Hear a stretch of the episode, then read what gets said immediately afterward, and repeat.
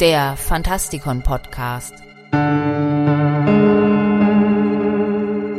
Fantastisch, schauerlich, kriminell.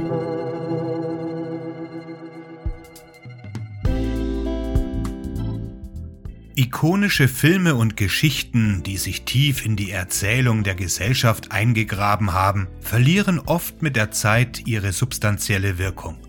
Das trifft vor allem immer dann zu, wenn der Disney-Konzern sich eines eigentlich düsteren Märchens annimmt und dieses in ein zuckriges, ungenießbares Substrat verwandelt. Eines der besten Beispiele ist Dornröschen. Der Film basiert natürlich auf dem Märchen, in dem ein verheirateter König ein schlafendes Mädchen findet, das er nicht aufwecken kann und stattdessen vergewaltigt. Die 1940er Version von Pinocchio ist da keine Ausnahme. Der Film basiert auf einer Geschichte, die 1881 und 1882 von Carlo Collotti als Fortsetzungsgeschichte mit dem Titel Die Abenteuer des Pinocchio in einer Zeitung veröffentlicht wurde. Jiminy Cricket erscheint im Buch als sprechende Grille und spielt keine so große Rolle. Er taucht zum ersten Mal in Kapitel 4 auf, in dem die Binsenweisheit veranschaulicht wird, dass Kinder es nicht mögen, wenn ihr Verhalten von Leuten korrigiert wird, die viel mehr wissen als sie selbst. Als die sprechende Grille Pinocchio sagt, er solle wieder nach Hause gehen, springt Pinocchio wütend auf, nimmt den Hammer von der Bank und wirft ihn mit aller Kraft nach der Grille. Vielleicht glaubte er nicht, dass er sie treffen würde. Aber leider, meine lieben Kinder, traf er die Grille direkt auf den Kopf. Mit dem letzten schwachen Kri, Kri, Kri fiel die arme Grille von der Wand und war tot. Und damit begrüße ich euch zu einer neuen Ausgabe in unserer Rubrik Helden, Versager und andere Ikonen. Mein Name ist Michael Percampus und heute geht es um Pinocchio. Vielleicht freut es den ein oder anderen zu hören, dass Pinocchio seine Lektion gelernt hat. Oder zumindest schien er sie zu lernen. Zwar scheint er kein schlechtes Gewissen zu haben, weil er die Grille getötet hat, erwähnt aber gegenüber Geppetto, dass er sie eigentlich gar nicht töten wollte. Weil er nicht auf die Grille gehört hatte, gerät er immer mehr in Schwierigkeiten. Schließlich holt das Karma Pinocchio ein und er bekommt seine Füße verbrannt. Da er keine Kraft mehr zum Stehen hatte, setzte er sich auf einen kleinen Schemel und stellte seine beiden Füße zum Trocknen auf den Ofen. Dort schlief er ein, und während er schlief, begannen seine Holzfüße zu brennen. Langsam, ganz langsam wurden sie schwarz und dann zu Asche. Natürlich schnitt Geppetto ihm neue Füße, was wirklich mehr ist, als Pinocchio verdient hat. Denn als Pinocchio zum ersten Mal lebendig wurde und laufen lernte, lief er als erstes weg. Noch schlimmer ist, dass Pinocchio die Leute glauben lässt, Geppetto habe ihn missbraucht, was Geppetto direkt ins Gefängnis bringt. Man sollte meinen, dass Pinocchio zu diesem Zeitpunkt gelernt hat, ein guter, gehorsamer kleiner Junge zu sein. Aber das ist einfach nicht der Fall. Die sprechende Grille kehrt als Geist zurück, um Pinocchio zu raten, sich nicht mit Leuten einzulassen, die behaupten, dass durch das Einpflanzen von Goldmünzen ein Baum aus Gold entsteht. Anstatt sich dafür zu entschuldigen, dass er den Hammer nach dem armen Tier geworfen hat, verhöhnt Pinocchio den Ratschlag erneut. Pinocchios Entscheidung, die Grille weiterhin zu ignorieren, führt dazu, dass er noch mehr Ärger auf sich zieht, weil er von den Leuten gehängt wird, die ihm von der Anpflanzung von Goldmünzen erzählt hatten.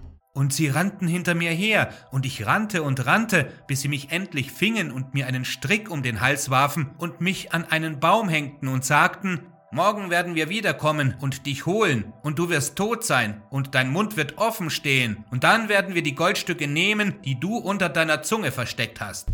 Die Szene mit der Hinrichtung war eigentlich der Schlusspunkt der Geschichte. Im Grunde wollte Colotti die Botschaft vermitteln, dass ungehorsame Kinder schwerwiegende Folgen zu tragen haben können. Der Herausgeber der Zeitung bat Colotti jedoch weiterzuschreiben, und so kam die blaue Fee ins Spiel, um die Marionette zu retten. In den zusätzlichen Kapiteln sorgte Collodi dafür, dass Pinocchio seine Lektionen lernte und beschloss, sich um seinen Vater zu kümmern, anstatt seine Zeit mit Spielen und Amoklaufen zu verbringen. Collodi war nie ein Elternteil und seine Geschichte war alles andere als schön. Die Puppe in der von ihm geschriebenen und veröffentlichten Geschichte wird von Anfang an als ungehorsamer Schlingel und elender Junge bezeichnet. Für den Autor ist Pinocchio ein Spiegelbild der Erziehungsphilosophie, die der Philosoph Jean-Jacques Rousseau im 18. Jahrhundert in seinem Werk Emile oder über die Erziehung vertrat. In seiner revolutionären Diskussion über die soziale Erziehung zieht Rousseau in Erwägung, einen Jungen die natürlichen Konsequenzen seines fehlerhaften Handelns lernen zu lassen.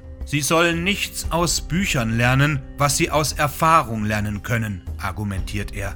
Auch dieser Puppe, die noch kein Junge war und sich weigerte, zur Schule zu gehen, gab der Autor die Freiheit, ihren eigenen Sinnen und Wünschen zu folgen, egal wie schändlich oder erbärmlich sie erscheinen mochten. Und was macht dieses Neugeborene, das von seinem Schöpfer so sehr und so blind geliebt wurde? Es stürzt sich in völligen Trotz und Ungehorsam. Es schwänzt den Unterricht, sorgt für Streit zwischen seinem Vater und dem Vermieter und läuft von zu Hause weg, sobald es laufen gelernt hat. Und warum? Weil er sich über die Meinung anderer, in diesem Fall Geppetto, hinwegsetzt, der wahrscheinlich mehr vom Leben versteht als er.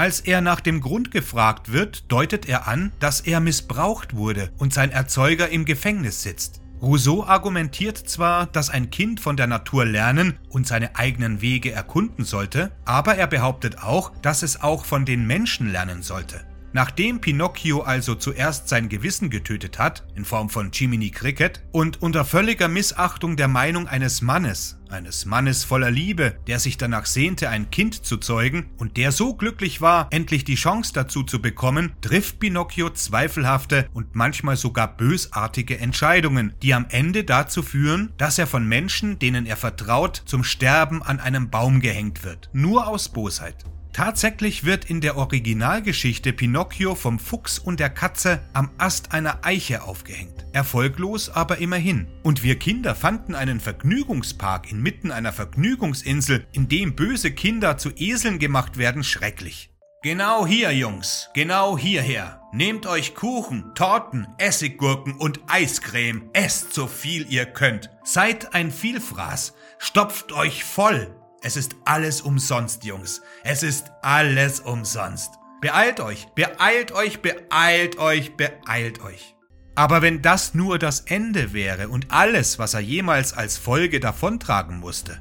Im Laufe des Buches bekommt Pinocchio immer wieder die Folgen seines Handelns zu spüren. Er wird überfallen, entführt, gelegentlich erstochen, wie ein Hund angebunden und ausgepeitscht, ständig verprügelt, verhungert fast. Und einmal werden ihm sogar die Beine verbrannt. Diese wurden ihm trotz allem, was er je getan hat, wie gesagt von Geppetto ersetzt, dem Mann, der in Pinocchios Augen nichts wusste, ihm aber dennoch wieder Füße zum Laufen gab. Er ist per Definition ein undankbarer Bengel. Das lässt sich nicht leugnen. Und seine Geschichte ist, gelinde gesagt, komplex und als solche, zusammen mit der düsteren Art, in der sie präsentiert wird, bot sie kein wirkliches Interesse für ein Unternehmen, das der Welt eine Kindergeschichte über einen naiven Jungen in einer grausamen Männerwelt geben wollte. Anstelle einer Lektion für liebende Eltern, eines Buches, das einige praktische Aspekte hinter der komplexen Bindung zwischen Eltern und ihren Kindern aufzeigen sollte, die in den meisten Fällen versuchen, ihrem Schöpfer nicht zu gehorchen und jeden Ratschlag und jede Liebe, die ihnen gegeben wird, als als selbstverständlich hinzunehmen, beschränkten sich Disney und seine Mitarbeiter auf eine süße,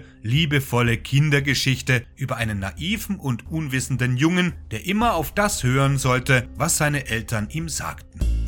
Das war's für heute. Wenn ihr die Artikel für diesen Podcast nachlesen wollt, dann besucht die Seite veranda.michaelpercampus.net. Dort gibt es noch weitere Podcasts und noch weitere Artikel zu diesem und zu anderen Themen. Ich wünsche euch bis zum nächsten Mal eine gute Zeit. Gehabt euch wohl.